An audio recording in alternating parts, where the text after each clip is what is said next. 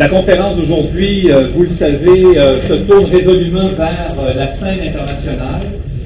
on va aujourd'hui ensemble regarder un dossier encore chaud de l'actualité, un dossier qui l'automne dernier était drôlement volcanique, et je fais référence bien sûr à la situation politique ukrainienne. Si vous vous êtes inscrit en très grand nombre aujourd'hui pour venir assister à cette conférence, c'est que parce que vous voulez certainement dénouer les fils euh, de, cette tension politique, de ce bras de fer politique qui s'est joué donc sous nos yeux il y a euh, évidemment quelques semaines, quelques mois. Et euh, vous avez certainement constaté à ce moment-là le face-à-face entre une Ukraine plus attachée à la Russie, avec évidemment comme chef de file Viktor Yanukovych, et de l'autre côté, donc dans le coin gauche, Viktor Yushchenko, qui, avec une vague orangée, euh, représentait beaucoup plus à ce moment-là l'Ukraine, euh, je dirais, plus occidentale. Alors, évidemment, il y a eu un dénouement heureux à la situation ukrainienne, mais certes, ce n'est pas toujours joué.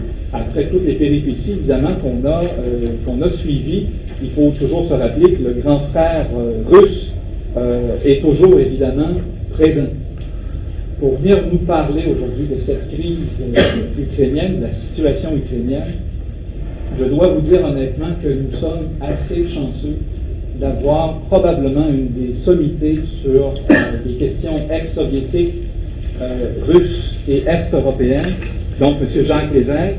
M. Jacques Lévesque, après avoir obtenu son doctorat en sciences politiques à Paris en 1968, sera le directeur fondateur du département de sciences politiques de l'Université du Québec à Montréal en 1961.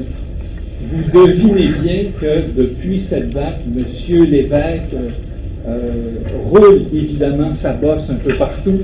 Euh, il a été d'ailleurs invité à l'Université Columbia à New York, à l'Université Harvard à Boston, à l'Université Berkeley en Californie. Il a écrit, vous imaginez, quantité euh, d'articles plusieurs ouvrages, dont le dernier qui est paru en 2003 portait le titre euh, La Russie et l'ex-empire, son ex-empire, en, collaboration avec des collègues. Monsieur Lévesque, étant donné son expertise, a souvent été appelé à agir comme expert conseil, parfois pour le ministère des Affaires étrangères du Canada. On l'a vu aussi comme conseiller euh, à l'ambassade canadienne aux Nations Unies. Alors, vous imaginez que j'essaie d'aller vite, j'ai l'impression d'oublier beaucoup de morceaux dans la carrière universitaire de M. Lévesque. Euh, quand j'ai appelé d'ailleurs M. Lévesque, euh, je lui ai demandé est-ce que vous pouvez me fournir votre feuille de route? Il y avait une version longue et une version abrégée. Alors, vous pouvez savoir et deviner que si j'avais pris la version longue, j'aurais pu vous tenir ici jusqu'à deux ans. Et le propos n'est pas là aujourd'hui, mais bien comprendre avec notre invité la situation. Alors, M. Lévesque. Euh, merci Jacques Provost de, m'avoir invité. merci de cette présentation avec une telle présentation, ça crée peut-être trop d'attentes, ça risque d'amener aussi en même temps des déceptions, mais enfin, je vais vivre dangereusement euh, la prochaine heure à, cette, à cet égard. Euh, je vais essayer de parler. De, normalement, je parle debout avec un avec un lutrin, mais comme j'ai besoin d'être près de mes euh, de mes notes, euh, je vais euh, je vais d'abord parler assis. J'espère que ça ne vous gêne pas en termes de projection. Si je parle pas assez fort, faites-moi signe et j'essaierai de de parler plus fort. Alors le titre que j'ai proposé pour cet exposé, c'est D'où vient et où va l'Ukraine? En fait, mon objectif aujourd'hui, euh, c'est de vous parler de, l'Ukraine de façon à mettre dans un contexte plus large euh, les événements qui ont fait l'actualité politique internationale au mois de novembre et euh, décembre dernier. D'abord, vous voyez un peu où l'Ukraine se situe, ici à l'est de l'Europe. L'Ukraine qui est devenue un État indépendant euh, à la fin de 1991, dans le contexte de l'effondrement et de la dissolution de l'Union euh, soviétique. Vous avez ici euh, les 15 républiques qui ont succédé à l'Union soviétique, les 15 républiques qui étaient membres de la Fédération soviétique et qui sont devenues indépendantes en 1991. L'Ukraine est la république la plus populeuse après celle de Russie. L'Ukraine a 51 millions d'habitants au moment de euh, l'indépendance. Euh, l'Ukraine aussi, par rapport aux autres pays d'Europe, tant en termes de dimension de territoire qu'en termes de population, ça fait de l'Ukraine euh, un des plus grands pays de l'Europe.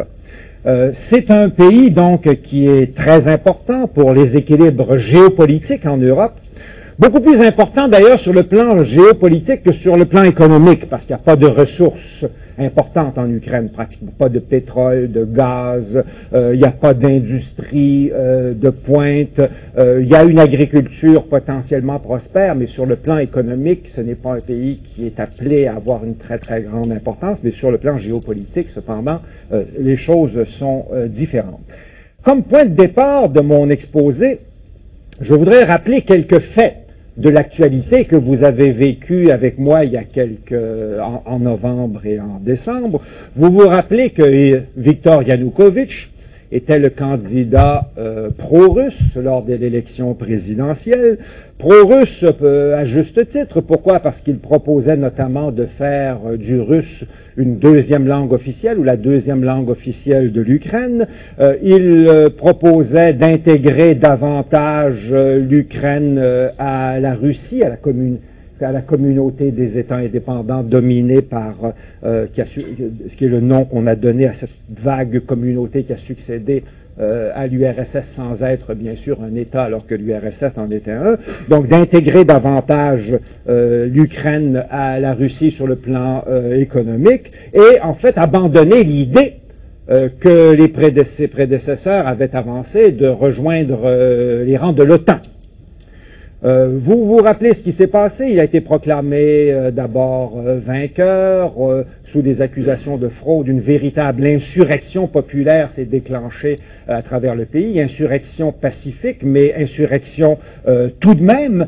et à la suite de ce long processus insurrectionnel, il y a eu une deuxième élection qui a donné la victoire à son adversaire Viktor Yushchenko. Mais tout de même, je je ne sais pas si ça vous a frappé, mais à la suite de la deuxième élection, euh, le Yanukovych euh, a quand même obtenu 44% des votes. Euh, je ne sais pas, mais qu'est-ce que vous en semble a priori, mais je voudrais vous dire que c'est quand même assez extraordinaire compte tenu d'un certain nombre de circonstances vous aviez une situation insurrectionnelle. Les médias ukrainiens avaient massivement changé de bord, passé du bord de euh, Yanukovych. La Cour suprême a basculé du côté de, pardon, les médias sont passés du côté de Yushchenko. La Cour suprême est passée du côté de Yushchenko. Il y a eu une vaste campagne de presse et de médiatique internationale à l'appui de Yushchenko, des appuis politiques euh, internationaux. On a révélé pendant euh, toute cette période que effectivement c'était à la suite d'un apparemment organisé par le pouvoir en place dont Yanukovych était le représentant que Yushchenko avait été défiguré. Malgré tout ça, on, aurait pu Yanukovych se retrouve après la deuxième élection avec 43% On aurait pu s'attendre dans des circonstances comme ça qu'un candidat soit balayé et se retrouve avec 15% mais non. Il, a tenu le coup avec 43% euh, C'est donc là pour vous dire comme point de départ euh, l'importance du sentiment pro-russe ou du sentiment russophile, si je puis dire, en Ukraine, qui est très fort, et en fait beaucoup plus fort que ne l'indiquent les résultats de la dernière élection présidentielle. C'est ce dont je vais vous essayer de vous entretenir aujourd'hui. Euh, L'Ukraine, c'est le signe que l'Ukraine est profondément divisée. Et je vais essayer de voir avec vous d'où vient cette profonde division de l'Ukraine. Et pour commencer, il faut dire que le nationalisme ukrainien, ou le nationalisme en Ukraine a toujours été très minoritaire au XXe siècle, dans tout le XXe siècle, et encore maintenant, à l'heure euh, où on se parle. C'est un peu l'idée centrale autour de laquelle je vais construire euh, l'exposé que je voudrais vous faire. En fait, l'Ukraine est devenue un État indépendant, comme je vous l'ai mentionné, à la fin de 1991, un peu par accident, ou je dirais par un hasard de l'histoire. Euh, et je m'explique. Contrairement aux apparences, euh, ce n'est pas le nationalisme qui a détruit euh, l'URSS en 1991. pourquoi contrairement aux apparences? Parce que, effectivement, l'URSS, qui était une fédération de 15 euh, républiques, éclate à la fin de 1991 pour être remplacé par 15 nouveaux États-nations qui, sont tous des États-nations avec une nation titulaire. Donc l'effondrement de l'URSS peut apparaître comme euh, une nouvelle vague de libération nationale. Euh, ma collègue et ancienne professeure Hélène Carrère d'Ancos a écrit un livre en 1991 qui a La gloire des nations, comme si la fin de l'URSS était le triomphe ou le produit d'une vague de libération euh, nationale. Ce sont là, à mon avis, les apparences. Pourquoi? Parce qu'on oublie trop souvent que c'est la Russie, la Russie qui était la nation dominante de la Fédération soviétique, qui a joué, et de loin, le rôle principal dans la destruction de l'URSS. Je vous rappelle quelque chose euh, très rapidement euh, pour euh, souligner le propos que je viens de vous tenir. en 1987, Gorbatchev et Yeltsin étaient membres tous les deux de la direction du fédéral du Parti communiste de l'URSS, de l'instance dirigeante suprême de toute l'URSS. Bien sûr, euh, Gorbatchev est le secrétaire général du Parti communiste de l'URSS et président de l'URSS. Euh, Yeltsin est un peu le numéro 3 peut-être du régime soviétique dans le pouvoir central à Moscou, entre en conflit avec euh, Gorbatchev, auquel il reproche de ne pas aller trop assez rapidement dans les réformes. Et euh, Boris Yeltsin, à la suite de ça, est exclu de la direction centrale fédérale de l'URSS. En mars 1990, euh, Yeltsin, à la, faveur de ce qu'on pourrait appeler ici une élection provinciale, c'est-à-dire en mars 1990, il y a des élections dans chacune des républiques qui sont membres de la Fédération euh, soviétique. Euh, Yeltsin se présente comme député au Soviet suprême de la République de Russie qui s'appelle maintenant la Fédération de Russie, qui était déjà fédérative d'ailleurs à l'époque soviétique. Yeltsin se présente comme député d'abord et ensuite se fait élire et se fait élire président du Parlement ou du Soviet suprême de la, euh, de, de, la Russie.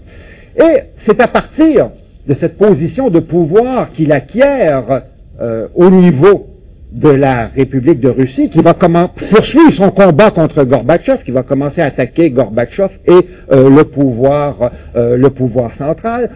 Quelques mois à peine après euh, son élection à la présidence de la Russie, il va proclamer la souveraineté de la République de Russie. Entendons-nous bien, souveraineté dans le contexte soviétique, contrairement à ici, ça ne voulait absolument pas dire indépendance. Ici, c'est devenu des termes à peu près équivalents, souveraineté, indépendance, dans le contexte soviétique de l'époque. Souveraineté, et ce n'était pas dans l'objectif d'ailleurs de Yeltsin au départ de faire l'indépendance, la souveraineté, ça veut dire le pouvoir de revendiquer une vaste décentralisation des pouvoirs.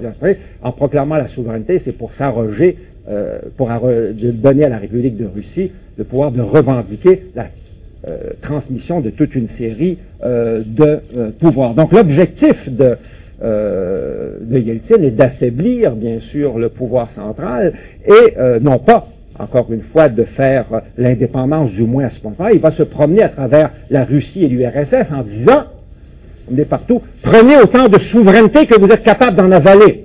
C'est le mot d'ordre que Yeltsin lance en juin 1900, euh, à l'été, à la fin de l'été 1990. C'est une roche qui va lui retomber sous les pieds plus tard avec la Tchétchénie, bien sûr, mais à l'époque, c'était d'encourager toutes les autres républiques à affaiblir au maximum le pouvoir central, le pouvoir fédéral. Pourquoi? Quelle était la logique derrière ça? Yeltsin s'est défendu par la suite et, à l'époque disait toutes les forces réactionnaires et rétrogrades sont concentrées au, au fédéral. Euh, le KGB, c'est-à-dire les appareils de, police secrète, l'appareil central du Parti communiste, euh, l'armée, les forces armées, toutes les forces réactionnaires, rétrogrades qui freinent les réformes et le passage à la démocratisation sont concentrées au niveau fédéral. Donc, il invite, il tire à boulet rouge, si vous voulez, sur le pouvoir fédéral. Après la déclaration de souveraineté de la République de Russie, en Ukraine, le chef euh, communiste de l'époque qui jusque-là avait été euh, anti-nationaliste, euh, bien sûr, pro-fédération soviétique et tout, euh, Léonid Kravchuk, après, suit l'exemple, en fait, lancé par Yeltsin, un mois après que la Russie euh, proclame, fasse une déclaration de souveraineté, Léonid Kravchuk affirme, fait voter par le Parlement ukrainien, le Soviet suprême ukrainien, eut aussi une déclaration de souveraineté, mais qui ne veut à ce moment-là, euh, rien dire d'autre qu'une demande de décentralisation des pouvoirs, affirmation euh, des républiques dans un processus de négociation avec le pouvoir fédéral pour euh, décentraliser la fédération soviétique. mais Yeltsin, quant à lui, c'est lui qui va être le fer de lance, si vous voulez, de la destruction de l'État fédéral, parce que, à force de tirer à boulet rouge sur le pouvoir central, Yeltsin va finir à la longue par le détruire. Je vous donne des exemples. Monnaie, la Fédération de, Russie, la République de Russie, toujours à l'intérieur de l'Union soviétique, va euh, arrêter de transférer les impôts au pouvoir, euh, au gouvernement euh, central, au gouvernement fédéral à Moscou. Yeltsin va nationaliser, le terme est inexact parce que toutes les entreprises sont nationalisées à l'époque, sont toutes des entreprises d'État, mais va faire saisir par la République de Russie des entreprises qui étaient de responsabilité, qui étaient sous le contrôle du pouvoir fédéral. Il va les faire passer sous le contrôle du pouvoir euh, de la province, ou euh, si on veut parler en termes fédéraux comparables à ceux d'ici, mais de la République de Russie, dans un contexte d'économie centralement planifiée. Vous vous doutez bien que ça provoque assez rapidement un chaos euh, économique que ce genre d'action unilatérale de la part de la Russie. En fait, avec le putsch qui a lieu en euh, mois d'août 1991 par les militaires putsch dirigés contre Gorbatchev, qui ne résistent pas suffisamment au gré des militaires et des appareils de sécurité à euh, ce que fait Yeltsin. Il y aura ce putsch contre Gorbatchev, mais qui en fait est dirigé davantage contre Yeltsin. Avec l'échec euh, de ce putsch, le pouvoir central sera définitivement affaibli et dans les mois qui vont suivre, qui vont qui vont se terminer en 1991, on va assister à la dissolution de l'URSS. Pour illustrer mon propos, euh, j'aimerais prendre un exemple canadien pour, euh, illustrer le propos de ce, que je, de ce que je veux vous dire sur l'Ukraine. Supposons ici au Canada que demain matin, euh, l'Ontario se met à tirer à boulet rouge sur le gouvernement fédéral, se met à arrêter de transférer des impôts au gouvernement fédéral, la fédération canadienne ne serait pas très longue avant de, disparaître. Euh, c'est la principale des provinces, la plus riche, qui, euh, à un moment donné, euh, se mettait à, tirer à boulet rouge le gouvernement. Le Canada disparaîtrait comme un Le Québec deviendrait indépendant, mais l'indépendance du Québec ne serait pas le produit direct de la lutte de libération nationale des Québécois ou du nationalisme québécois. Euh, ce serait le résultat de l'action de l'Ontario. Le Québec deviendrait bien sûr euh, indépendant, mais euh, un peu par, par accident. Euh, c'est un peu la même chose, si vous voulez, qui s'est passé avec l'Ukraine. Et c'est encore beaucoup plus vrai dans le cas de, de, de l'Ukraine, parce que le nationalisme ukrainien était considérablement plus faible que le nationalisme québécois peut l'être actuellement. Euh, entendons-nous bien ici.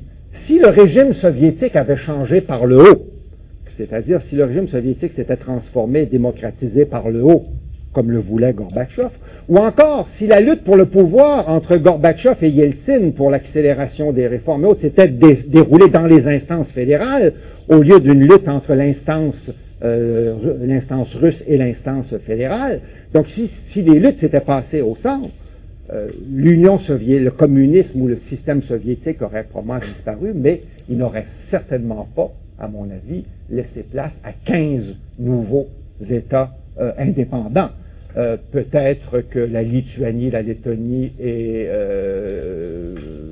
l'Estonie seraient devenues euh, indépendant, parce que là, le nationalisme était fort revendicateur dès, 1900, euh, 1989-90. Peut-être que la Géorgie serait devenue indépendante, mais à mon avis, l'Ukraine ne serait pas venue. Et encore moins les républiques d'Asie, cinq républiques d'Asie centrale, qui ont été les dernières euh, à proclamer leur souveraineté alors que l'État euh, fédéral était en pleine désintégration. Donc c'est l'État fédéral finalement qui s'est désintégré, qui a laissé la place aux unités constituantes de la Fédération soviétique. Et c'est la raison pour laquelle on ne peut pas dire que la fin de l'Union soviétique est le produit d'une vague de libération euh, nationale. Et on va voir que c'est important pour comprendre la suite des choses en Ukraine. je voudrais vous dire peut-être quelques circonstances plus particulières encore de l'accès de l'Ukraine à l'indépendance. À l'été 1990, encore une fois, on est là un an et demi avant la fin de l'URSS. Je vous l'ai mentionné, un mois après que Yeltsin a proclamé la souveraineté pour revendiquer plus de pouvoir et affaiblir et secouer le gouvernement fédéral, le chef communiste euh, Kravchuk va faire la même chose. Pourquoi est-ce que l'Ukraine aussi prendrait pas davantage de pouvoir et seulement la Russie? Donc, va proclamer euh, la souveraineté. Et petit à petit, au fur et à mesure que Yeltsin affaiblit le pouvoir Kravchuk va sentir que euh, le système est en perdu, va enfourcher le, le cheval du nationalisme. Donc, c'est un nationaliste de fraîche date, un nationaliste de fraîche date. Euh, il, voit bien que le communisme a de moins en moins d'avenir, que l'idéologie, à travers tous ces débats sur comment réformer le socialisme, n'est pas encore question de capitalisme intégral ou de thérapie de choc, mais que l'idéologie communiste est en voie de se déliter. Et lui, Kravchuk, pour se maintenir au pouvoir en Ukraine, euh, pour trouver un système de légitimation à son pouvoir, va enfourcher le cheval du nationalisme qui existe déjà, mais qui est un courant très minoritaire dont je vais vous reparler euh, euh, tout à l'heure. Euh, après le, putsch de 1991, lorsque le processus de désintégration s'accélère, l'échec du putsch, effectivement, toutes les forces conservatrices vont être qui étaient à Moscou au pouvoir central vont se trouver défaites, désorganisées, etc. Et Kratchuk, voyant à ce moment-là une opportunité, une fenêtre d'opportunité avec la délitation du pouvoir central, va proclamer non plus cette fois la euh, souveraineté, mais l'indépendance. En août 1991, il proclame l'indépendance de l'Ukraine. Il ne va pas la faire immédiatement. Il proclame, fait proclamer l'indépendance par son Parlement et demande un référendum pour le début de décembre 1991. Euh, ah oui, un, élément très important que je voulais mentionner aussi, qui est très, intéressant pour euh, comprendre toute l'ambiguïté de l'indépendance de, l'Ukraine. Euh, je vous dis que, suivant l'exemple de Yeltsin, Kravchuk, donc, à l'été 90, un mois après la Russie, proclame la souveraineté. Euh, Yeltsin continue à tirer sur le gouvernement euh, fédéral. Devant cette situation, Gorbatchev décide au mois de mars 1991 d'organiser un référendum sur, dans l'ensemble de l'Union soviétique pour le maintien de l'Union soviétique. Alors c'est très intéressant ce qui va se passer.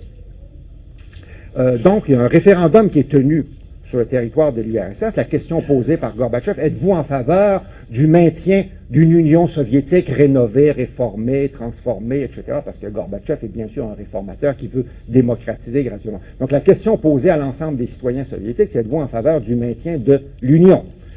Euh, À l'échelle de toute l'URSS, Gorbatchev va l'emporter avec plus de autour de 75% du oui. En Ukraine, référendum, euh, Kravchuk va faire ajouter une question au référendum de Gorbatchev à l'intérieur de l'Ukraine. Il y aura deux questions. Il y aura, êtes-vous en faveur, la question de Gorbatchev, êtes-vous en faveur du maintien d'une Union soviétique euh, renouvelée? Et Kravchuk fait ajouter la question, êtes-vous en faveur de la déclaration de souveraineté du Parlement ukrainien? Les deux questions vont emporter oui. C'est extraordinaire. C'est-à-dire 70% des gens vont voter en faveur du maintien de l'Union à la question de Gorbatchev et euh, un peu plus vont, euh, répondre en faveur de la souveraineté, de la déclaration de souveraineté de. Ça, vous ça doit vous faire penser à quelque chose, à la fameuse phrase d'Yvon Deschamps, euh, il faut un Québec indépendant dans un Canada fort, dans un Canada uni.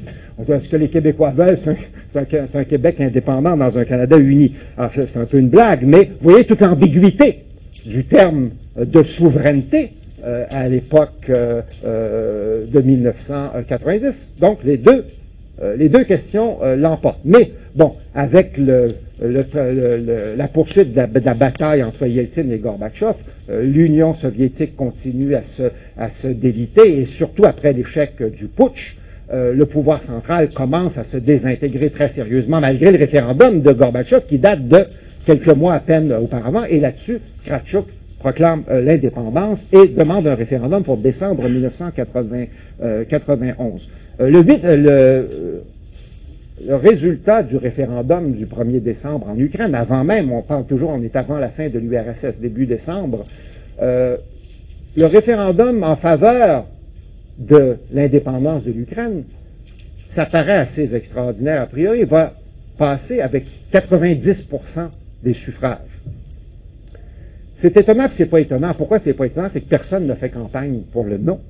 Tout le monde faisait campagne euh, pour euh, le oui dans le contexte de l'époque. Même les Russes, qui étaient sont majoritaires en, euh, en Crimée, ici, majoritairement les Russes vont, vont voter en faveur du oui. Beaucoup de gens disent ah oui voter pour euh, l'Ukraine indépendante c'est euh, voter pour l'indépendance de l'Ukraine c'est renforcer euh, donner de la force à l'Ukraine dans le cadre d'une nouvelle union etc si vous voulez effectivement une Ukraine forte même si vous n'êtes pas pour l'indépendance il faut voter oui au en tout cas dans le, les Russes devant le, la raison pour laquelle les Russes la majorité des Russes votent même pour l'indépendance de l'Ukraine c'est que la, la, la République de Russie à ce moment-là est en proie au chaos économique euh, parce que Yeltsin, comme je vous dis, a euh, fait des politiques qui ont euh, amené toute une série de, de, difficultés économiques en Russie. Kravchuk est plus prudent. La situation économique à, à ce moment-là, et pour une période qui va durer un an, est beaucoup meilleure en Ukraine. Donc les Russes d'Ukraine disent je m'excuse, tenons-nous à l'écart du bordel russe, etc., en votant pour la souveraineté, c'est une façon de se, euh, prémunir pour eux euh, du chaos qui est en train de s'installer euh, en Russie. Donc, le 90% en faveur de l'indépendance de l'Ukraine, ça paraît très fort, et c'est très fort numériquement, mais ça repose sur de profondes ambiguïtés et de vastes malentendus. Écoutez, lorsque la situation économique va commencer à aller mal en Ukraine, en 93, euh, il y a des sondages qui demandaient euh, aux Ukrainiens êtes-vous favorable à l'indépendance? Est-ce que l'indépendance est une bonne chose? La majorité des Ukrainiens déclaraient que l'indépendance était une mauvaise chose. Et encore une date récente, je vous cite des, sondages qui ont été faits, qui ont beaucoup déprimé les nationalistes ukrainiens à l'époque où c'est sorti. En 1900, en 2003, il y a eu un sondage où on demandait aux gens si vous aviez à voter dans un référendum pour l'indépendance de l'Ukraine, est-ce que vous voteriez oui ou non? 46,5% seulement des Ukrainiens ont voté, voteraient en faveur de l'indépendance de l'Ukraine. Et ça s'est même aggravé parce que l'année précédente, en 2002, on avait posé la même question dans un sondage, et en 2002, 48% des Ukrainiens aurait voté oui un référendum sur l'indépendance, alors qu'en 2003, ça avait baissé à 46% euh, Vous voyez toute l'ambiguïté, finalement, de ce référendum euh, de 1991. Euh, donc, il ressort de ça, et c'est ce que je voudrais souligner encore une fois ici, et élaborer encore là-dessus, la faiblesse du nationalisme ukrainien, euh, qui est plus forte, la faiblesse, du, la faiblesse du nationalisme ukrainien est encore plus considérable que ce qu'indiquent ces chiffres. Euh, cette faiblesse du nationalisme ukrainien découle bien sûr de la faiblesse d'une identité nationale, non pas, je dirais pas de la faiblesse de toute identité nationale, mais de la faiblesse d'une identité nationale qui s'affirmerait en opposition aux Russes et à la Russie. Euh, je voudrais élaborer à partir de ça maintenant et vous donner quelques chiffres euh, au moment euh, sur, euh, issus des recensements au moment de l'indépendance de l'Ukraine. Tout d'abord, au moment de l'indépendance de l'Ukraine, la population ukrainienne comporte 22% de Russes, de Russes ethniques.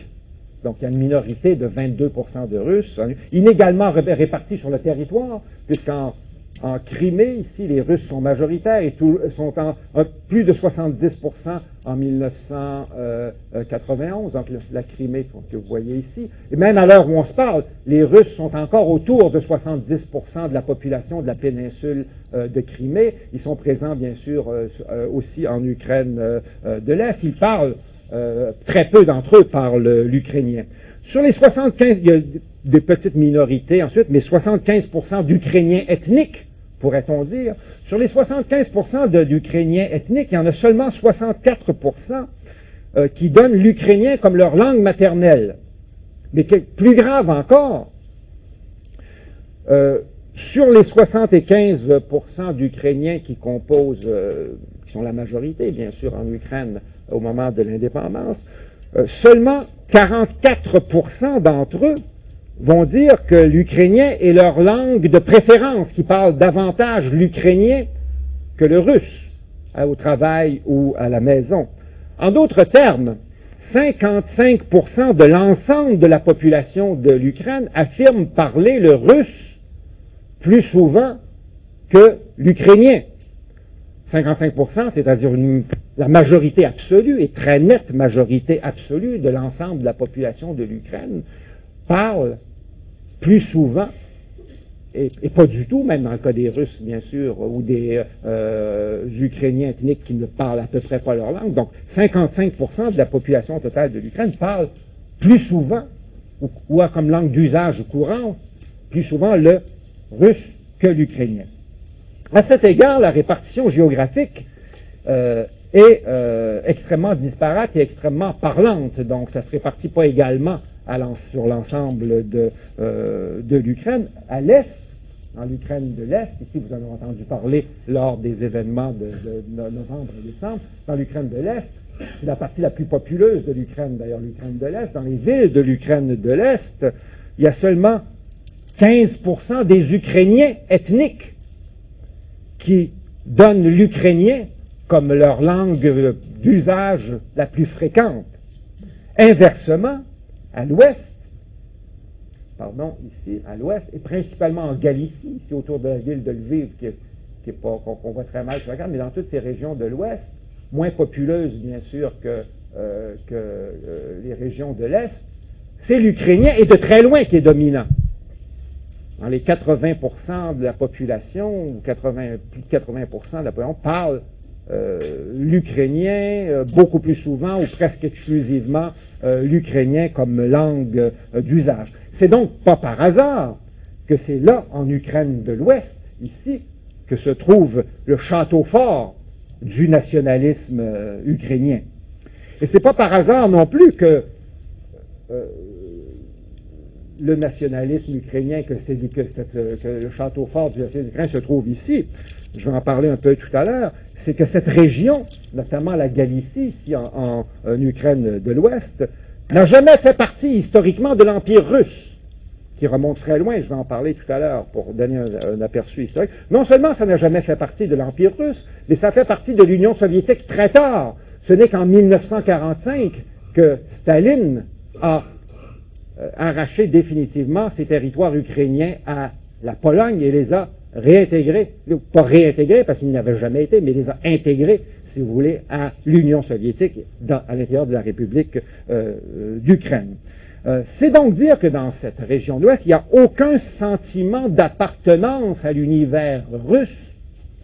Au contraire, le sentiment anti-russe est extrêmement fort et encore une fois, c'est le bastion combattant, militant du nationalisme ukrainien. Il se trouve concentré dans ces régions, mais encore une fois, il est euh, minoritaire. Ailleurs, dans la partie la plus importante, majoritaire euh, de la population, euh, beaucoup de gens ukrainiens, je dirais peut-être même la majorité des, Ukrainiens, se sentent comme faisant partie de l'univers russe.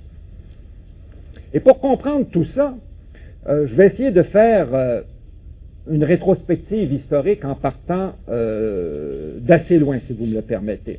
Le premier État russe qui a existé dans l'histoire euh, était basé à Kiev, la capitale actuelle euh, de l'Ukraine. Donc il y a un premier État russe qui s'est créé il y a très longtemps, au 9e et au 10e siècle après Jésus-Christ, et la capitale de cet État russe, c'était Kiev. C'était un État qui était, quand même plus grand que l'Ukraine actuelle, qui s'étendait assez loin vers euh, l'Est ici, qui s'étendait jusqu'à Moscou. Euh, Moscou faisait partie, bien sûr, euh, de ce premier État russe, mais ça n'allait pas au-delà vers l'Est. Donc c'était quand même plus grand que, l'Ukraine actuelle. Ça, ça s'appelait la Russie. La Rousse, dans la langue de l'époque, ou la Russie de Kiev. Euh, et euh, donc Kiev était la capitale, et ça comprenait des territoires approximativement euh, comme ça ici. à cette époque, les gens qui vivaient à Moscou, comme les gens qui vivaient à Kiev, parlaient la même langue. on parlait la même langue à, Moscou qu'à Kiev. Maintenant, ce premier État russe a été totalement détruit par les invasions mongoles, par ce qu'on appelle les hordes de Gengis Khan en 1240. Les Mongols ont détruit ce premier euh, État russe et pendant de très nombreuses années, il n'y a plus eu euh, euh, d'État russe. Il a été détruit complètement.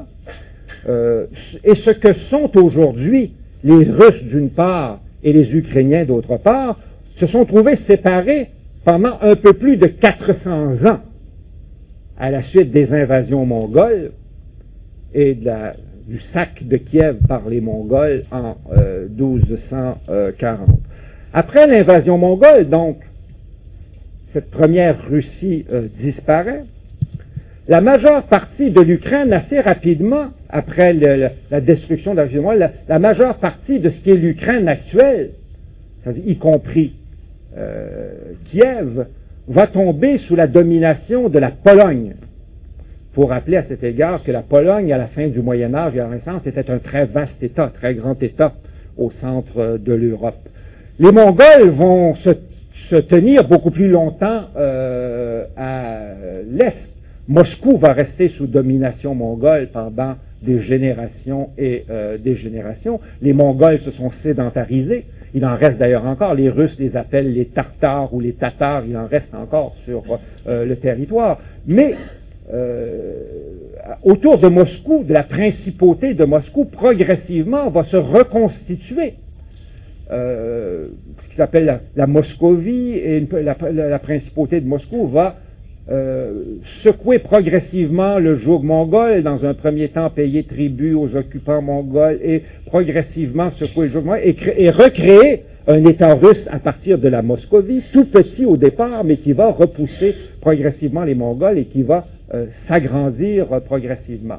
ce nouvel euh, État russe qui se reconstruit à partir euh, de Moscou. Les tsars euh, de la Moscovie ou, et de, cet État russe vont se donner comme mission ce qu'on appelle, qu'ils ont appelé le rassemblement des terres russes, c'est-à-dire la reconquête de ce qui était les territoires russes de l'époque de la première de la Russie de Kiev. Euh, quand on dit le tsar de toutes les Russies, qui ambitionne d'être les, tsars de toutes les Russies, c'est ce qu'on appelle la Grande Russie qui maintenant euh, est partie de Moscou. Les Russes appellent l'Ukraine la petite euh, la petite Russie, la Biélorussie, Biélorussie en russe ça veut dire la Russie la Russie blanche, donc le tsar de toutes les Russies, c'est ça. La grande Russie, la petite Russie qui était l'Ukraine et la, la Biélorussie. Il est intéressant de dire là-dessus que les nationalistes ukrainiens disent que les moscovites ont volé le nom, ont usurpé le nom de, Russie, que la vraie Russie, c'était eux, euh, bien sûr, euh, euh, les, Ukrainiens. Mais pendant les 400 ans de séparation, bien sûr, les langues se sont différenciées. Les langues sont devenues différentes, ce qui est le russe d'aujourd'hui et le russe ukrainien. À l'époque de la Russie de Kiev, on parlait grosso modo la même langue, mais après 400 ans de séparation, les langues s'étaient donc différenciées. Euh, pour accélérer bien sûr l'histoire, on, passe, passons disons 1640, euh, en 1654, euh, c'est là que l'Ukraine va euh, être reprise, si vous voulez, par les tsars dans leur campagne de ce qu'ils appellent la reconquête des terres russes. Qu'est-ce qui se passe en, 1654? C'est que les dirigeants, les, élites, les élites cosaques ukrainiennes qui sont sous domination polonaise se sont soulevées contre la Pologne, se sont ont détaché, pas la totalité, mais la majeure partie des terres ukrainiennes ici, la majeure, ont réussi à, détacher la majeure partie des terres ukrainiennes de la domination polonaise, et pour éviter une reconquête polonaise, vont demander le secours du tsar et vont signer un traité d'union avec le, euh, le, tsar de, toute, euh, de toutes les Russies. C'est ce qu'on appelle le fameux traité de Péislav, de Périslav, que les Russes appellent le traité qui a réunifié euh, la Russie, finalement, qui a réunifié l'Ukraine avec la Russie. Ça s'est fait sur une base volontaire. du, côté, du côté ukrainien, sauf que les nationalistes ukrainiens disent bien sûr qu'on avait donné des garanties d'autonomie qui n'ont pas été respectées par la suite, ce qui est vrai, mais à la suite du traité de Péréislav, la majeure partie de l'Ukraine actuelle va être intégrée pour très longtemps à l'Empire russe et euh, à euh, l'Union soviétique, en fait, jusqu'en 1940, avec un processus, bien sûr, de russification. Mais en même temps, les élites ukrainiennes participaient au pouvoir impérial. Il y avait une grande mobilité des élites euh, et possibilité pour les élites ukrainiennes, bien sûr, à condition de parler russe, de, promotion à l'intérieur de tout l'appareil de, de la Russie impériale.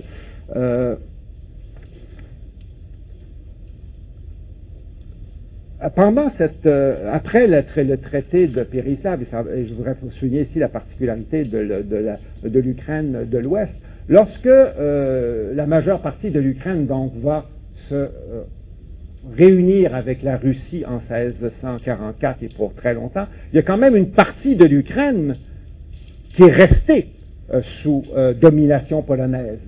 Toute cette partie ici qu'on appelle la Galicie, jusqu'au là, vont, vont rester sous domination euh, polonaises, donc ne seront pas intégrées à l'empire euh, euh, russe. Et au 19e siècle, quand la, tsarine, la grande Catherine, va détruire la Pologne, au 19e siècle, grande, l'impératrice Catherine de Russie s'est partagée la Pologne en prenant la majeure partie pour la Russie avec l'Autriche et l'Allemagne. Ces régions ici de l'Ukraine de l'Ouest bien sûr, la Pologne étant détruite, ces régions ne passeront pas à la Russie, vont passer à, l'Empire d'Autriche. Et lorsque, à la fin de la Première Guerre mondiale, euh, la Pologne va être reconstruite, ils vont être de nouveau rendus euh, à la Pologne, et c'est seulement en 1945 que Staline va les arracher à euh, la Pologne. voilà la raison pour laquelle ces gens-là se sont ont jamais appartenu à l'univers russe, alors que pour une grande partie de la population, sur la majeure partie du territoire de l'Ukraine, les gens se sentent... Euh, il y a une identité ukrainienne, bien sûr, mais se sentent partie de l'univers russe. Euh, ne voient pas une très grande différence culturelle, linguistique et nationale entre Russes et Ukrainiens. Et donc la majorité de la population est plutôt russophile. Euh, sauf encore une fois, bien sûr, en Ukraine de l'Ouest, qui est encore le, château fort du nationalisme ukrainien. Cela me ramène, à partir de là, à la période contemporaine. Même si le courant nationaliste est très minoritaire, concentré à l'Ouest, il y a quand même un bloc important à Kiev, dans la capitale. Euh, le courant nationaliste, c'est quand même une force, une force ici dans la, euh, dans la capitale, pas, dans pas, dans les régions voisines, mais bon, à cause de la concentration de la population des élites ici, il y a quand même un bloc euh, nationaliste très important euh, à Kiev, mais autrement, c'est surtout ici, euh, à l'ouest de, de l'Ukraine. Malgré que le courant nationaliste est minoritaire, il a tenu le pavé pendant assez longtemps dans la politique ukrainienne depuis l'indépendance de 1991. Et on peut se demander pourquoi un courant minoritaire a quand même dominé euh, la vie politique euh, ukrainienne euh, pendant, je vais essayer de, de, voir étape par étape avec vous comment ça s'est manifesté et pendant de quelle période. Tout d'abord, pourquoi On peut se demander pourquoi. D'une part, c'est que le courant nationaliste est beaucoup plus activiste, beaucoup plus mobilisé et beaucoup plus dynamique dans sa volonté de reconquérir l'Ukraine et de ce qu'il appelle réukrainiser euh, l'Ukraine. Ils sont beaucoup plus combatifs, beaucoup plus mobilisés, beaucoup plus dynamiques que les russophiles. Les russophiles, eux, sont beaucoup plus passifs, beaucoup moins mobilisés, même s'ils sont plus nombreux. Les nationalistes vont dire que la majorité, c'est parce qu'ils sont soviétisés, qu'ils sont euh, passifs. Ils sont d'ailleurs, la majorité de cette population est très méprisée par euh, les nationalistes ukrainiens. Les autres ressentent d'ailleurs ce mépris, dans ce qui fait qu'il y a profonde division, effectivement, qu'on on, l'a vu surgir au moment de novembre-décembre, où les nationalistes, effectivement, considèrent les autres comme des produits du soviétisme, russifiés, dénationalisés, etc., alors que les autres se sentent ukrainiens sans doute, russophiles, etc., mais se sentent bien sûr méprisés par la minorité nationaliste pourquoi donc euh, euh, les nationalistes ont pu dominer la scène politique? Encore une fois, premier élément, celui-ci, c'est qu'ils sont beaucoup plus actifs, beaucoup plus dynamiques, beaucoup plus mobilisés. D'autre part, à la fin de 1991, ils ont réussi à prendre le haut du pavé sur le plan politique grâce euh, à la conversion politique inattendue de Kravchuk, du chef du parti communiste, du, chef communiste ukrainien, euh, dans, dans, un contexte où le Parti communiste s'est désintégré, etc., et où l'État euh, soviétique est disparu, ce qui a permis aux nationalistes de, de, euh, de, de, prendre le haut du pavé. Est-ce que la conversion de, Kravchuk au nationalisme était purement opportuniste ou sincère? On ne le saura jamais. Il est, comme, par hasard, il vient de l'Ukraine de l'Ouest. Il est né euh, dans la région de Lviv, en Galicie, donc il est lui-même originaire de, euh, l'Ukraine de l'Ouest. Est-ce qu'il a enfourché le nationalisme par pur opportunisme ou si au contraire il avait caché jusque-là son nationalisme et il a euh, pris à un moment donné l'occasion de pouvoir le manifester et de devenir un véritable nationaliste, c'est pas encore très clair, bien que très curieusement maintenant il était plutôt du côté de Yanukovych euh, lors de la euh, dernière élection, euh, de, la dernière élection présidentielle. Mais toujours est-il que qui, se, qui devient président de, l'Ukraine indépendante, va effectivement faire une politique nationaliste pendant deux ans et demi. Une politique très nationaliste. À l'intérieur, c'est ce qu'on appelle l'ukrainisation apprentissage de l'ukrainien obligatoire dans les écoles aussi bien à l'est qu'à l'ouest, nécessité de connaissances et de pratiques de la langue ukrainienne pour parvenir à des postes dans l'État, euh, reprise en main des publications, même si la, majeure, partie des gens lisent plutôt des journaux en russe, etc.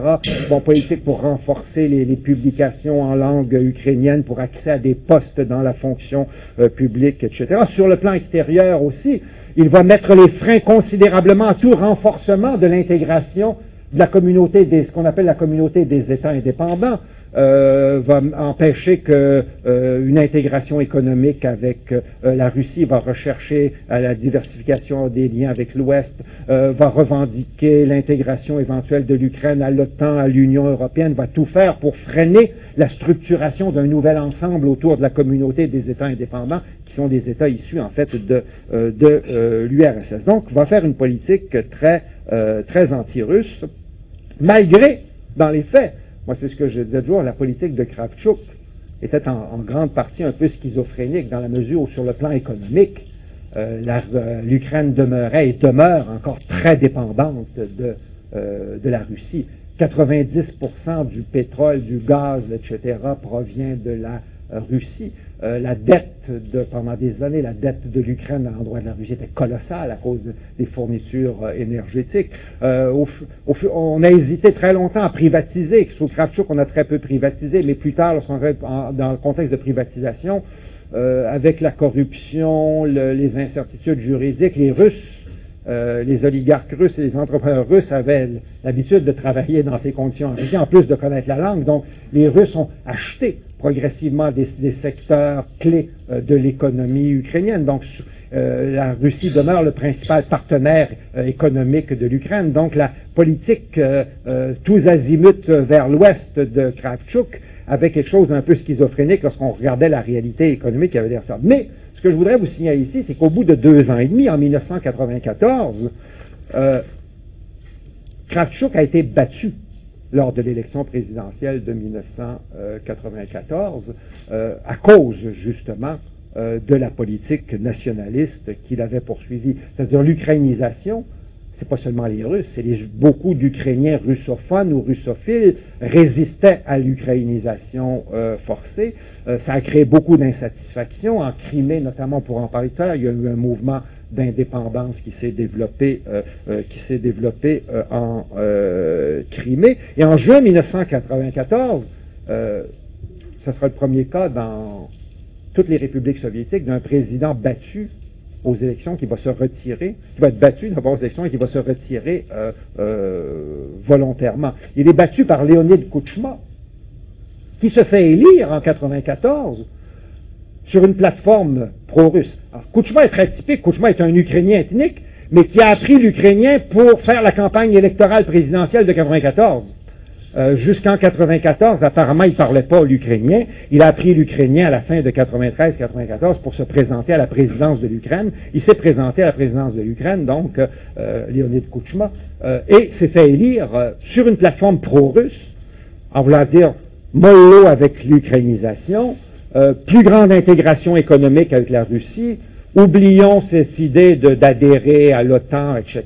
Notre partenaire naturel, traditionnel, c'est la Russie. Renforçons les liens avec la Russie. Et il a gagné. Pourquoi? Parce que majoritairement, encore une fois, la population ukrainienne euh, elle-même n'était pas, euh, ou n'est toujours pas, très nationaliste, anti-russe, euh, etc. Donc Kravchuk se fait élire sur une politique pro-russe, mais un peu à la mauvaise surprise de la Russie, il ne s'avérera pas aussi pro-russe qu'il ne l'avait fait en campagne électorale. C'est-à-dire qu'une fois au pouvoir, euh, euh, il va continuer l'ukrainisation de façon plus euh, modérée, mais en même temps, il fixera pas d'échéance en disant il faut réintégrer, faut intégrer l'OTAN, mais quand même, ça demeure un objectif d'intégrer l'OTAN. Il va aussi freiner le renforcement de l'intégration économique au sein de la communauté des États indépendants, mettre des freins là-dessus. Pourquoi?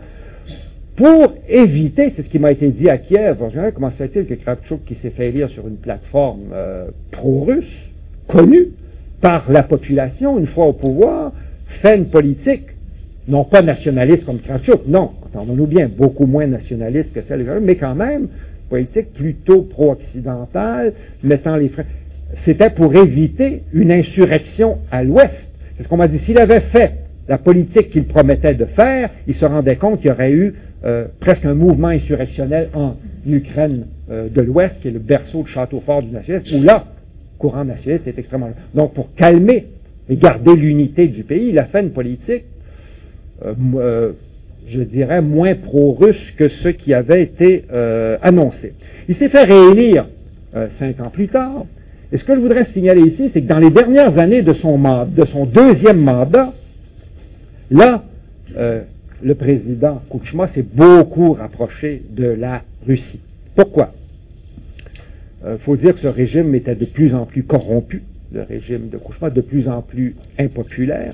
Non seulement un régime corrompu, mais même un régime criminel. Vous avez probablement entendu parler de cette histoire où il y avait un, journaliste d'opposition euh, qui a été assassiné, on l'a retrouvé la tête euh, coupée, et quelqu'un de l'entourage présidentiel de Kouchma s'est réfugié aux États-Unis avec des enregistrements clandestins qu'il a fait dans le bureau de Kouchma, où on entend la voix du président Kouchma en disant « Ce Gongadze, le journaliste en question, débarrassez-moi de cet individu. Euh, Est-ce que ça veut dire nécessairement le tuer ou débarrasser En tout cas. Mais il semble bien euh, que ça a été connu publiquement, que ce soit Kravchuk qui a demandé presque l'assassinat de ce journaliste. Ça a été connu en Ukraine. Il y a eu des manifestations contre la corruption, contre Kouchma. Donc, le régime de Kouchma se sentant affaibli s'est rapproché beaucoup de la Russie. Pourquoi? Parce que la Poutine était le seul euh, à continuer d'appuyer Kravchuk. Kravchuk était devenu peu fréquentable à l'échelle internationale, donc a cessé de faire une politique de flirt, si je puis dire, avec l'Occident, c'est rapprocher beaucoup de la Russie où Poutine était son seul euh, soutien, et à ce moment-là a abandonné l'idée de rejoindre euh, l'OTAN, a accepté la création euh, d'un marché commun avec la Russie, donc s'est rapproché considérablement de la Russie. Il a été question, bien sûr, qu'il fasse amender la Constitution pour se présenter pour un troisième mandat, parce que, mais plutôt que de se présenter pour un troisième mandat, euh, euh, Léonid Kouchma a mis d'avant euh, pour candidat à la présidence, et là ça nous amène nous ramène dans l'actualité, a mis en avant Viktor Yanukovych, qui lui effectivement est arrivé avec la plateforme de réinsertion économique avec la Russie. Oublions l'idée de rejoindre l'OTAN, faisant du russe la deuxième langue officielle du pays. pendant la, campagne électorale, Poutine, scandaleusement est intervenu dans la campagne électorale en favorisant Yanukovych. Pourquoi est-ce que Poutine a fait ça? Poutine misait sur sa propre popularité en Ukraine pour faire élire Yanukovych, un candidat pro-russe. Pourquoi? Parce que Poutine, comme vous le savez, est très populaire en Russie, mais même en Ukraine, comme la population en général et majoritairement est plutôt russophile, Poutine était très populaire euh, en Ukraine, plus populaire que Kouchma, plus populaire que, Yanukovych, selon des, euh, des, sondages qui ont été pris en Ukraine. Donc, en endossant massivement la candidature, pesamment et bruyamment la candidature de Yanukovych, bon, euh, tous les russophiles vont voter pour lui, etc. Et enfin, on va resserrer les liens de façon beaucoup plus nette. Peut-être pas réintégrer, bien sûr, il n'est pas question de, réintégrer euh, l'Ukraine comme membre de la Fédération de Russie, mais tout au moins resserrer les liens entre les, euh, deux États. Et là-dessus, Poutine a fait une erreur magistrale. C'est qu'effectivement, si la majeure partie de la population ukrainienne était russophile et euh, sympathisait avec Poutine, même pour les russophiles, voter pour un régime ou pour le représentant d'un régime aussi corrompu que le régime Kouchma et le représentant c'était Yanukovych, euh, ils n'ont pas voulu suivre Poutine sur ce terrain-là. Ils n'ont pas, ils pas voté massivement pour euh, Yanukovych. Donc Yanukovych a été proclamé vainqueur avec une marge apparemment euh, frauduleuse et ça a donné lieu à toute l'insurrection que dont, vous avez été témoin au cours du mois de, à la fin, au, cours du mois de décembre. En fait, vous connaissez donc la suite des, des événements.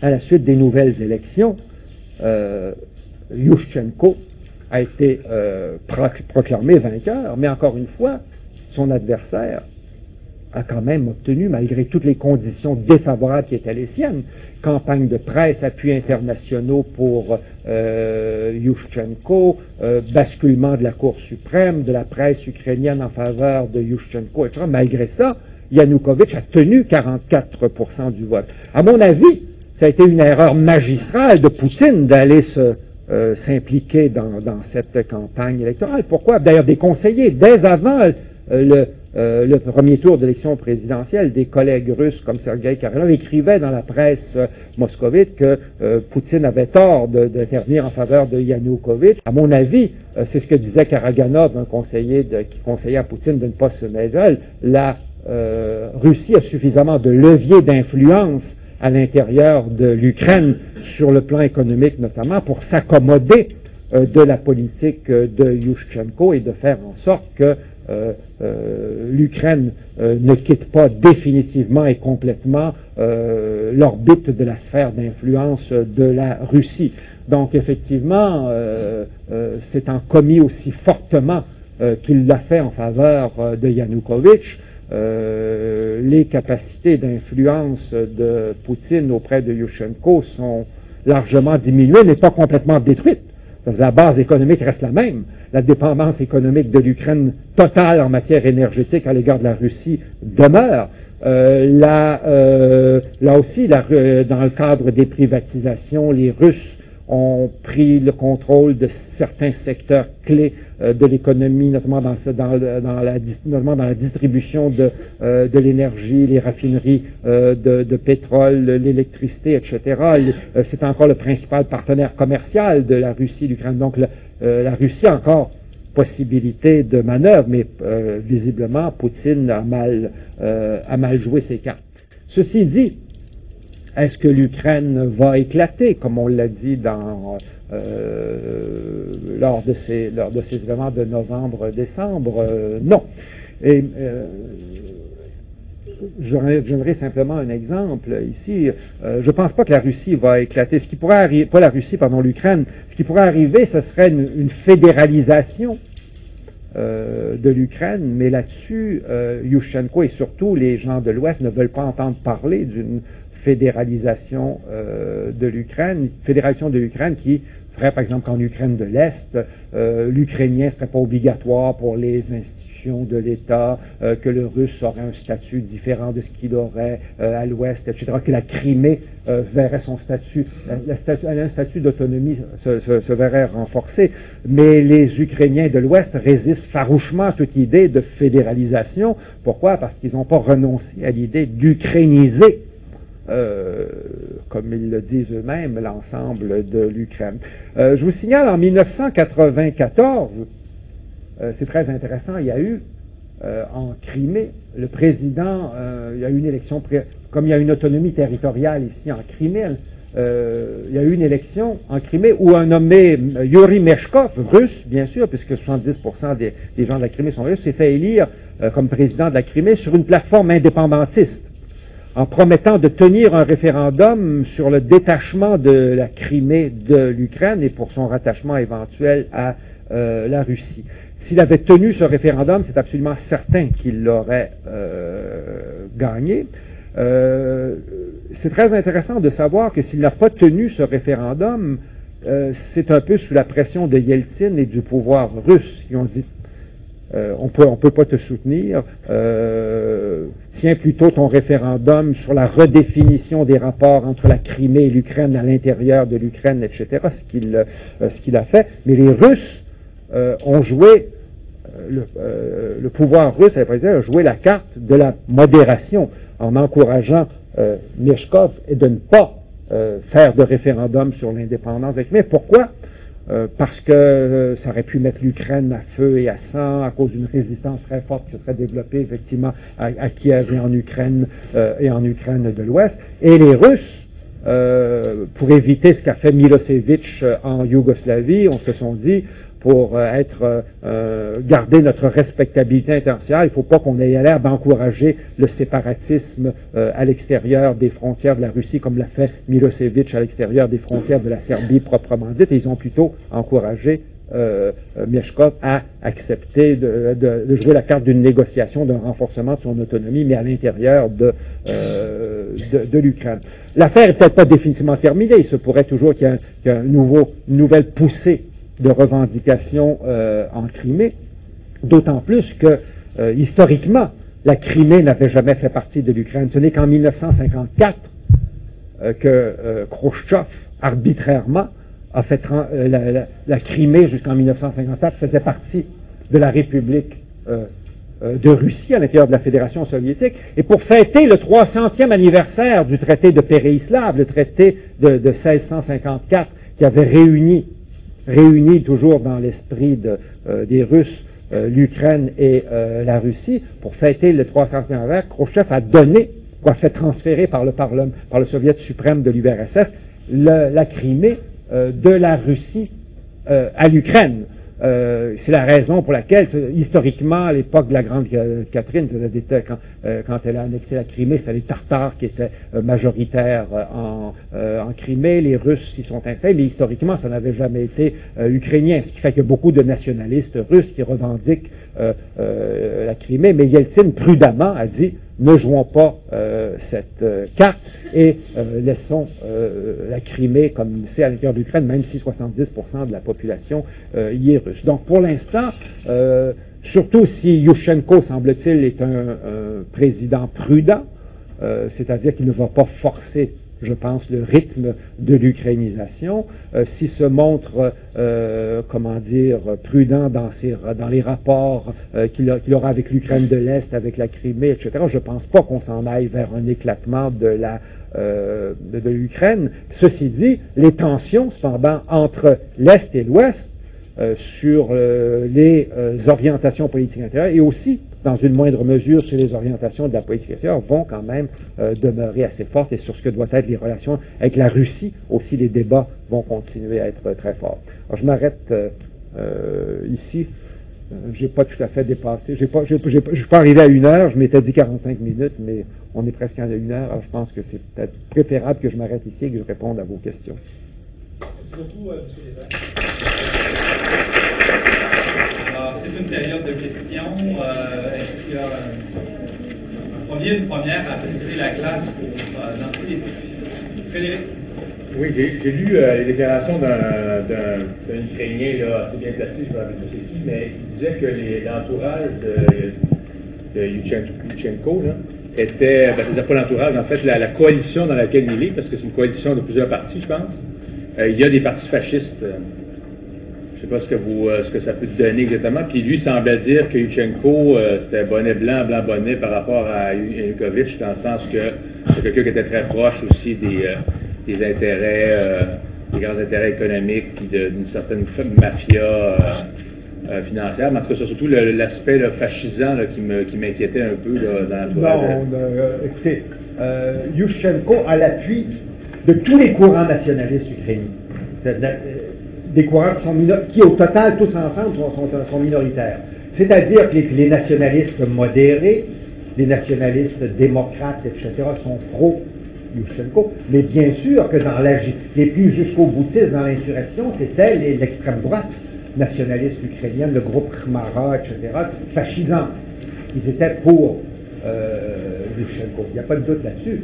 Mais ce n'est pas la base principale qui a élu Yushchenko. Il y a, eu Il ne le cherchait pas nécessairement, mais dans la mesure où il était moins pro-russe que l'autre, tous les nationalistes, y compris euh, les, les, fascisants, il y en a des petits groupes fascisants, effectivement, euh, sont allés occuper la place, ils n'étaient pas les seuls, il y en avait d'autres aussi, occuper la place à Kiev. Donc, les plus militants et les plus euh, jusqu'au boutistes, les partisans de Yushchenko étaient sans doute, il y, en avait. Mais de là à dire que Yushchenko est l'otage de ces, de ces groupes nationalistes fascisants, non c'est certainement abusé de sa base est plus large que ça. Et ces groupes-là, ça représente un petit pourcentage de la population a quand même été élu avec une majorité de la population qui est assez large. Donc, tous les nationalistes, bien sûr, fait plein de, toutes les voix nationalistes, plus euh, des, voix de, russophiles, euh, démocrates dégoûtés par euh, le régime Kouchma, et aussi a réussi à rallier quelques oligarques l'actuel Premier ministre, euh, Timoshenko, euh, qui était une jusqu'au boutiste, etc., elle-même est une, euh, a réussi par à faire main basse sur des ressources ukrainiennes lors de, la privatisation, peut se comparer à ce que sont les oligarques russes, et elle est devenue Premier ministre, et elle avait, elle, autant que, comment dire, avait travaillé dans l'entourage de Kouchma aussi. Donc, il y a des appuis dans certains milieux, euh, dans certains milieux financiers, milieux d'affaires, etc. Mais de là à dire que c'est du pareil au même euh, que Yanukovych, non. Il y a quand même une plateforme politique différente. Sa base d'appui est beaucoup plus à l'ouest et au centre, en partie à l'est aussi, parce qu'il a quand même grugé sur, sur une population qui traditionnellement aurait dû voter. Euh, comment dire, du côté du renforcement des liens avec la Russie, mais que euh, Yanukovych, Kouchma étant tellement discrédité, euh, Yushchenko et Yulia Timoshenko avaient pris leur distance depuis, de, de Kouchma depuis un certain nombre d'années. Euh, donc, on ne peut pas dire, même s'ils ont été trempés au pouvoir aussi, ils ont quand même pris des distances, etc. Mais pour la première partie de votre question, non, je ne pense pas qu'on puisse dire que Yushchenko représente ou est l'otage de groupes, de petits groupes fascisants même s'ils ont voté pour lui, certainement. Oui. Euh, c'est l'Union européenne vers l'Est, ainsi, avec la, la Pologne. C'est quoi la, la, politique de Yushchenko par rapport à l'Union européenne? Est-ce qu'il a parlé de, de s'adhérer euh, de la rejoindre éventuellement? Euh, je renverserai ta question. Ce n'est pas une course de l'Union européenne vers l'Est, c'est plutôt l'Est qui court vers l'Union européenne. C'est ça l'Union européenne, c'est-à-dire on, a admis maintenant la Pologne, etc., mais avec des conditions peu avantageuses, etc., la Turquie, il y a beaucoup d'hésitations. Donc l'idée de l'Union européenne, c'est de, de, participer à la prospérité européenne. Euh, tout simplement, euh, c'est un bloc euh, qui, a, eu beaucoup de succès. On, se, fait peut-être des illusions là-dessus. Donc, l'Ukraine et Yushchenko veulent euh, appartenir. Mais là aussi, c'est de l'ordre du discours, parce qu'avant, que, l'Ukraine arrive à rencontrer les standards et ça va demander toute une série de transformations, de législation, etc. Et l'économie euh, ukrainienne est, en, en, très mauvais état. donc il y a énormément de chemin à faire avant que l'Ukraine puisse devenir admissible euh, euh, à, l'Union européenne en termes d'harmonisation des structures, des législations, euh, etc. C'est un, travail de longue haleine, mais ça demeure un peu un objectif. Et l'idée, c'est que ça apparaît comme un gage de prospérité économique d'aller vers l'Union européenne. donc, même l'Union européenne et même Yushchenko et disent oh, notre objectif, c'est l'Union européenne, mais ça va prendre beaucoup de temps. Entre-temps, qu'est-ce qu'on fait? parce que même la Russie dit éventuellement on devrait aller à l'Union européenne. Est-ce qu'entre-temps, on consolide les rapports avec la Russie? Et c'est l'idée que, euh, disait, euh, que disent certains, c'est que l'Ukraine doit aller vers euh, l'Europe, mais ensemble avec la Russie, ensemble, pour avoir des meilleures conditions de négociation. Je crois qu'il y a des Ukrainiens qui disent que ça doit se faire comme ça. Yushchenko, pour l'instant, se fait avancer ce slogan encore vers l'Union européenne, mais de façon prudente. La même chose pour l'OTAN. Hein. Euh, il a dit lui-même que c'est à moyen terme, on va éventuellement faire un programme, c'est pas pour demain. Même l'OTAN n'est pas trop pressé non plus. Là. Ils viennent d'en embrasser beaucoup avec euh, le premier élargissement, le deuxième élargissement. Euh, donc tout ça risque aussi de déliter l'OTAN si elle s'élargit trop rapidement et qu'elle absorbe des gros morceaux. Alors là, le, paradoxe d'absorber l'Ukraine dans l'OTAN, c'est qu'il y a des bases russes en Ukraine, parce la flotte de la mer Noire, sur laquelle il y a eu une grande dispute entre l'Ukraine et la Russie, elle a été partagée aux deux tiers, aux trois quarts finalement à la Russie, avec un traité de 20 ans. Euh, pour, pour 20 ans, euh, c'est une flotte très très importante qui est basée en Crimée, à Sébastopol, qui est la flotte russe, par traité, etc. Il y a, des bases militaires euh, navales très importantes de la Russie en, l'Ukraine. Euh, la constitution ukrainienne aussi parle de neutralité. Il faudrait modifier la constitution de l'Ukraine pour qu'elle adhère à l'OTAN. Donc, c'est pas fait encore. Hein.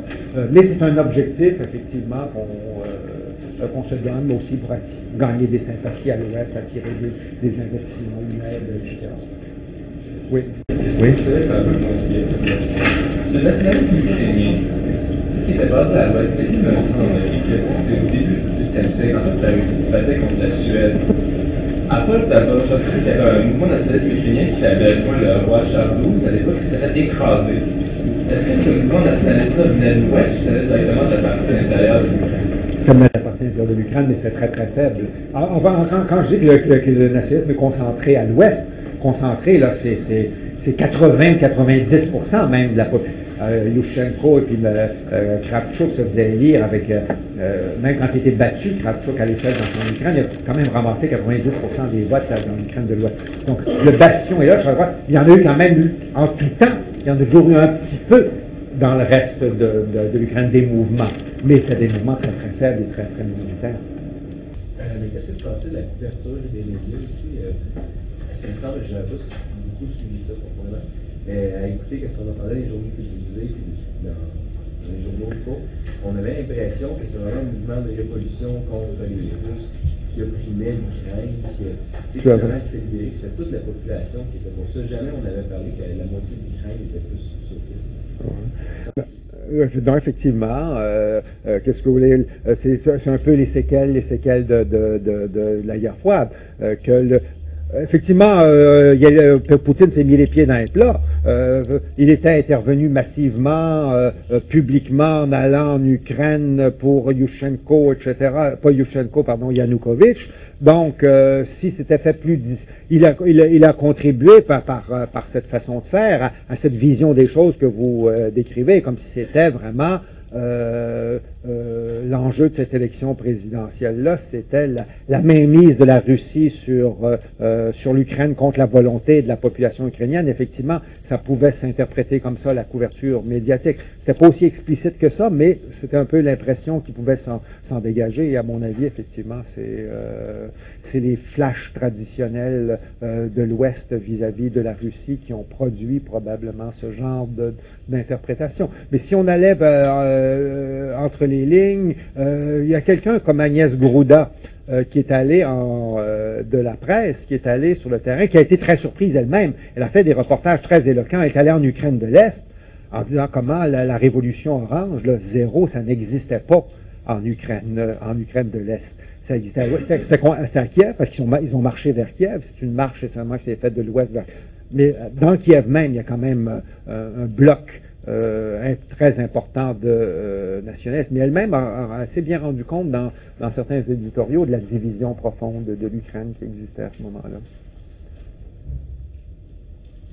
D'autres? hein? Oui? Euh, Est-ce que ça serait dans l'intérêt, ou je ne sais pas, de la de, de l'Ukraine ou de la Russie qu'il y ait un rapprochement assez marqué entre ces deux pays-là, ou l'intérêt serait plus que les deux se, se rejoignent jamais jusqu'à un certain point? Et si ça serait dans l'intérêt de la Russie d'envelopper euh, l'Ukraine, surtout d'un point de vue économique, est-ce que ça peut faire partie d'un plan à long terme? Écoutez, l'intérêt, ça, dépend de qui et, comment vous le voyez. Euh, euh, vous, allez avoir des gens qui vont vous dire les, les deux.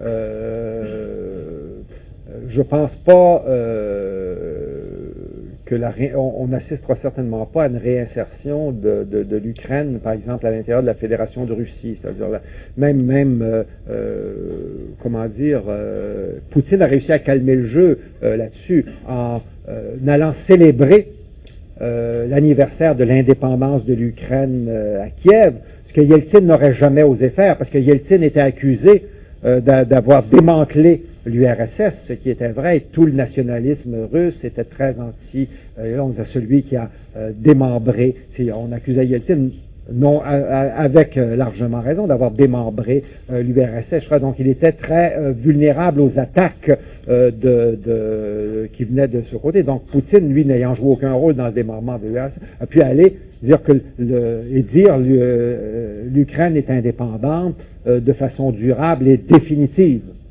Donc, je pense que c'est clair.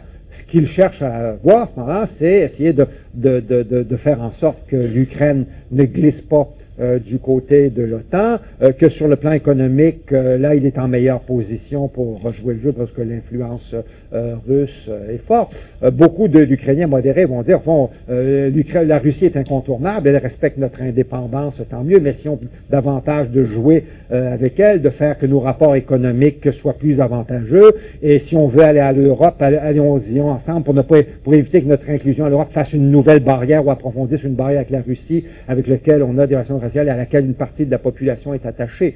Ça pourrait être ça, la- l'argument bien compris. Et si vous êtes un nationaliste ukrainien, vous allez dire, non, la Russie, c'est, l'oppresseur traditionnel, il faut s'en tenir à distance le plus, le plus vite possible, s'en détacher économiquement le plus vite et autant que possible, etc., et tirer le mur de l'Europe et rejoindre l'OTAN au cas où le nationalisme russe connaîtrait un nouvel essor et qu'il y aurait des volontés russes de, de réannexion de, de- de la Russie.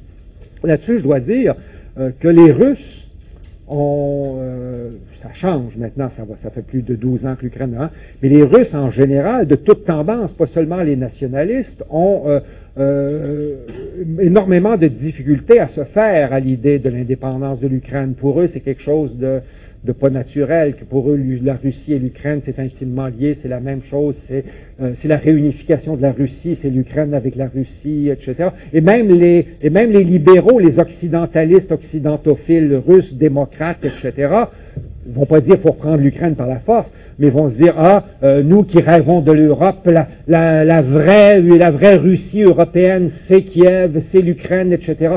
Quel drame qu'on soit détaché de nos de nos propres origines, etc.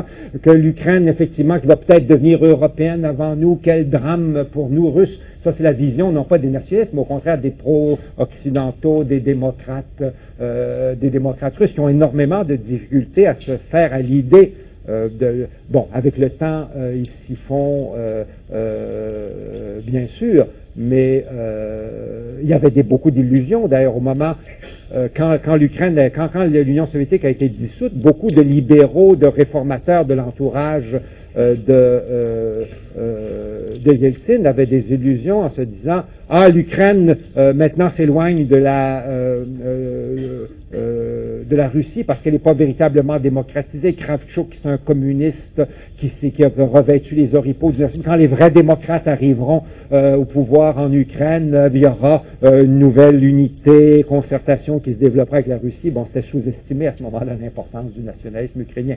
Mais pour, répondre, pour reprendre votre question, encore une fois, tout dépend comment on voit l'intérêt ukrainien. Je pense que les, les, euh, euh, nationalistes le voient d'une certaine manière, les centristes modérés, etc., les voient en disant qu'il faut maintenir l'indépendance de l'Ukraine. On ne va pas revenir en arrière là-dessus, mais il faut travailler de façon euh, étroite sur une base aussi égalitaire que possible avec la Russie.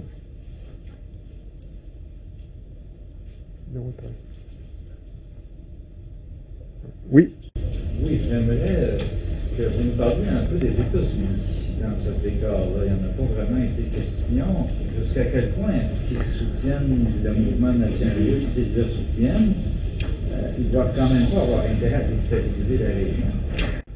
Euh, non, mais ils ont joué très clair. Vous avez vu. En fait, ils, ont, ils ont été prudemment, mais euh, là-dessus, les Russes sont mal placés pour se plaindre de ça parce que Poutine lui-même est intervenu, mais euh, c'est sorti dans le Guardian à Londres. Euh, bon, les, les groupes les plus, beaucoup de groupes très actifs euh, qui ont, qui ont, euh, qui étaient les, les fers de lance, de, de, ont, reçu du soutien financier de la Fondation Soros, de fondations américaines, euh, de d'organisations, des d'ONG américaines présentes en en Ukraine. C'est très net. Le, la révolte ou l'insurrection aurait peut-être eu lieu sans ça, mais il y a eu et ça, ça a été sorti, bien sûr, par les Russes euh, en disant qu'il y avait une intervention des, Américains. Ils, ont tout à fait joué à fond, euh, les États-Unis, et euh, au, premier plan, ils se sont pas mis trop en avant. L'Union européenne, la Pologne, Wałęsa est allé, premiers de Pologne, ils, ont, ils, sont, allés en Ukraine soutenir Yushchenko et. Non, ils ont ouvertement soutenu.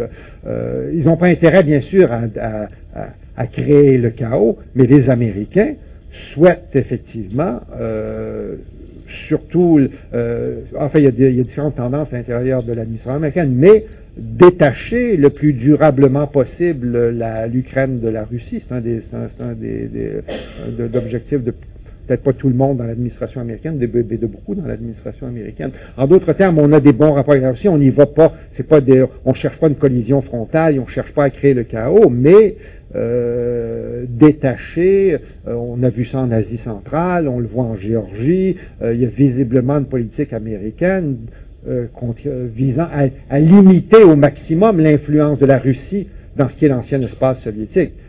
Poutine en est très furieux d'ailleurs.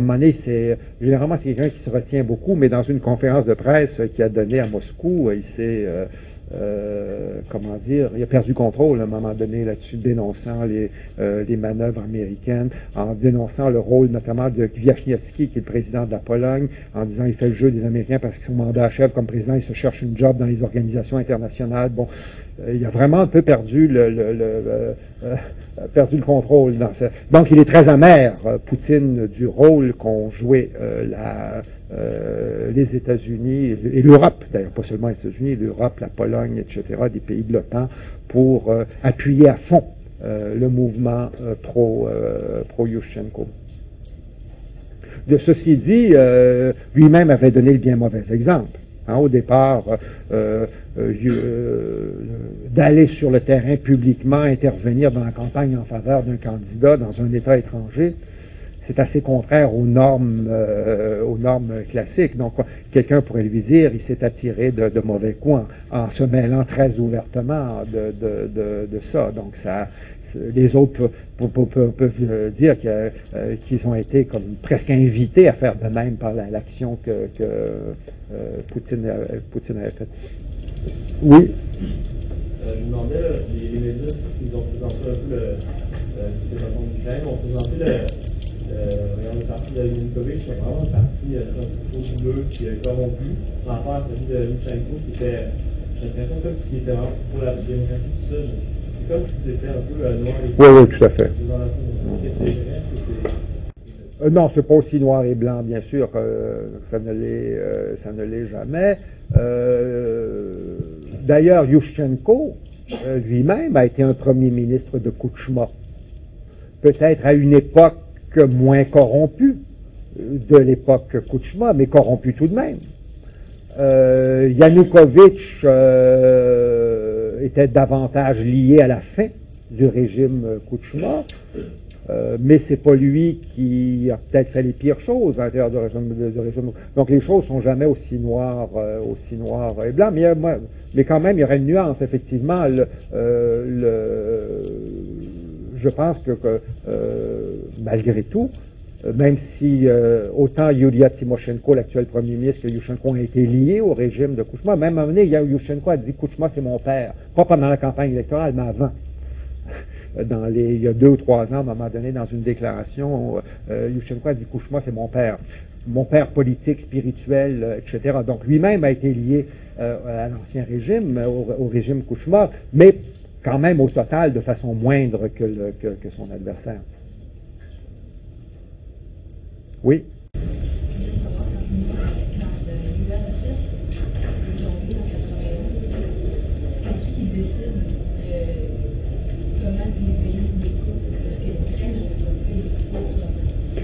Non, ben justement, c'est pour, pour ça qu'on a. euh, c'est une, une très belle question.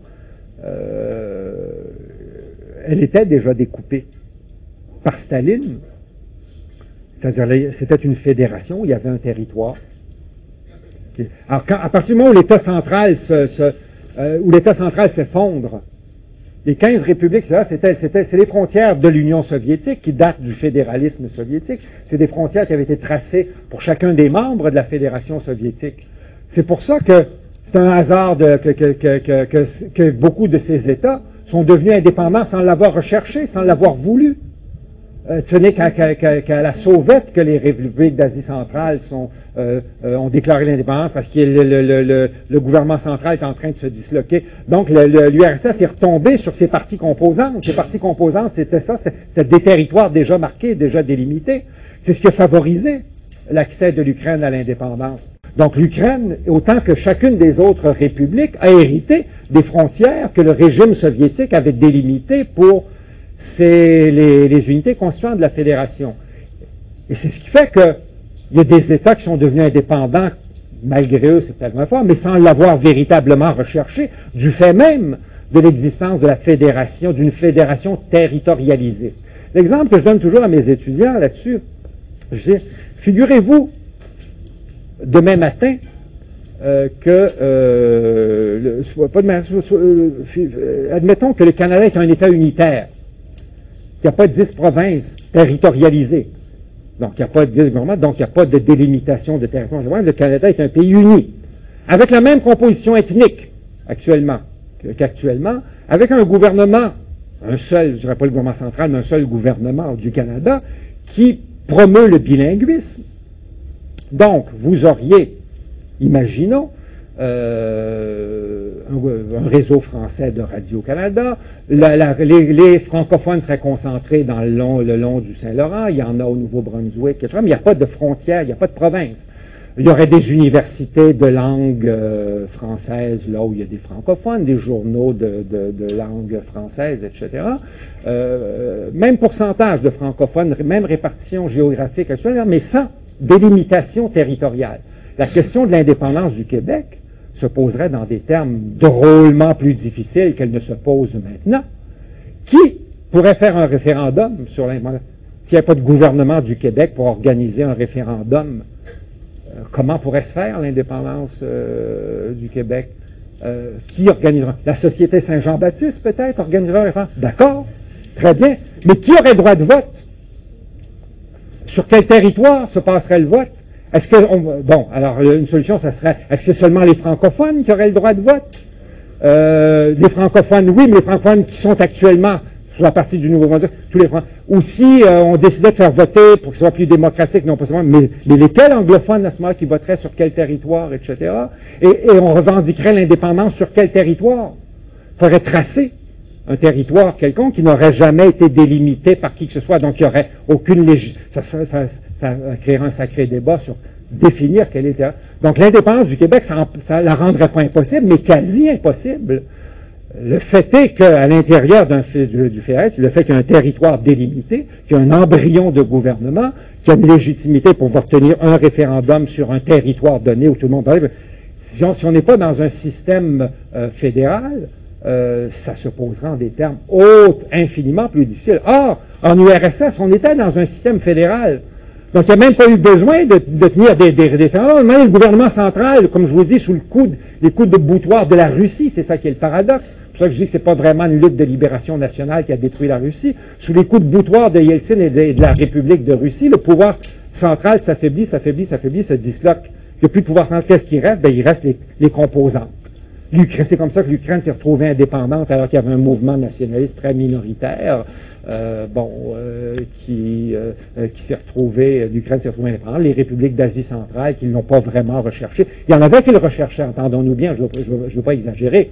Les Baltes ici, qui avaient déjà été des États indépendants entre les deux guerres mondiales, Lituanie, Lettonie, Estonie, eux, il y avait un mouvement indépendantiste fort. Et même s'il n'y avait pas eu Yeltsin à la tête de la Russie, euh, les républiques baltes auraient demandé euh, leur indépendance. Est-ce qu'ils l'auraient obtenu? Euh, c'est une autre, c'est une autre chose. Mais voilà, en d'autres termes, le, territoire, effectivement, c'est les autorités soviétiques qui l'ont. C'est ça qui est le grand paradoxe. Lénine et Staline ont fait le fédéralisme pour gagner l'appui des nationalités au régime soviétique, euh, etc., et, à l'unité de, de- euh, euh, pour une unité l'Union soviétique, mais c'est euh, sur cette base-là que c'est décomposé euh, euh, l'URSS. C'est un peu la raison pour laquelle je disais au début que c'est un peu un hasard de l'histoire que, que, euh, que l'Ukraine soit devenue indépendante et que ce n'est pas le produit d'une lutte de liberté. Si et demain au Québec, à la suite d'un référendum, le Québec, oui, on pourrait parler que c'est un long processus d'aboutissement d'un mouvement euh, nationaliste, mais en Ukraine, c'est absolument pas ça, et en Asie centrale encore moins. Et ils ont hérité des frontières, ils ont hérité des frontières que leur, que leur avait délimitées, qui sont justes ou injustes. C'est ce que des, beaucoup de Russes disent. Euh, pour le, pour, euh, c'est complètement absurde que Khrushchev ait fait de donner un territoire à l'Ukraine qui avait jamais été, euh, où les Ukrainiens avaient jamais été majoritaires, où c'était les Russes qui étaient majoritaires. Mais c'est ça. C'est les territoires.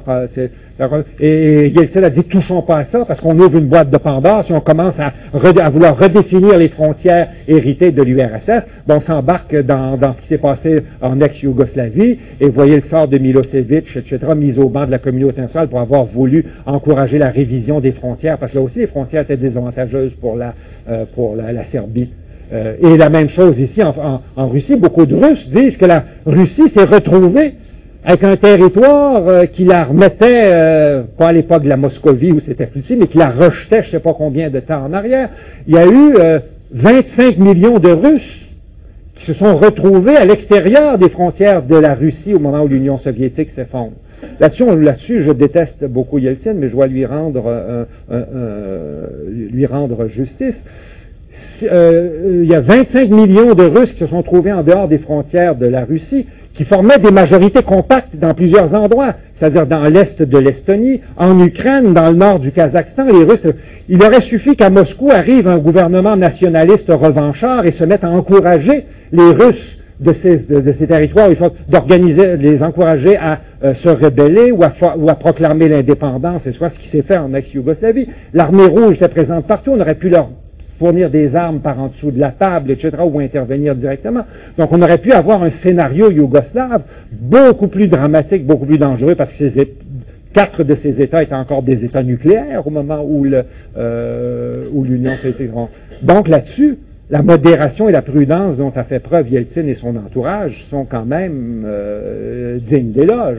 Il y avait 20... ah, donc les nationalistes russes disaient que c'est effectivement ce qu'on dit, ces frontières de, la Fédération de Russie sont injustes historiquement pour la Russie qui s'est retrouvée...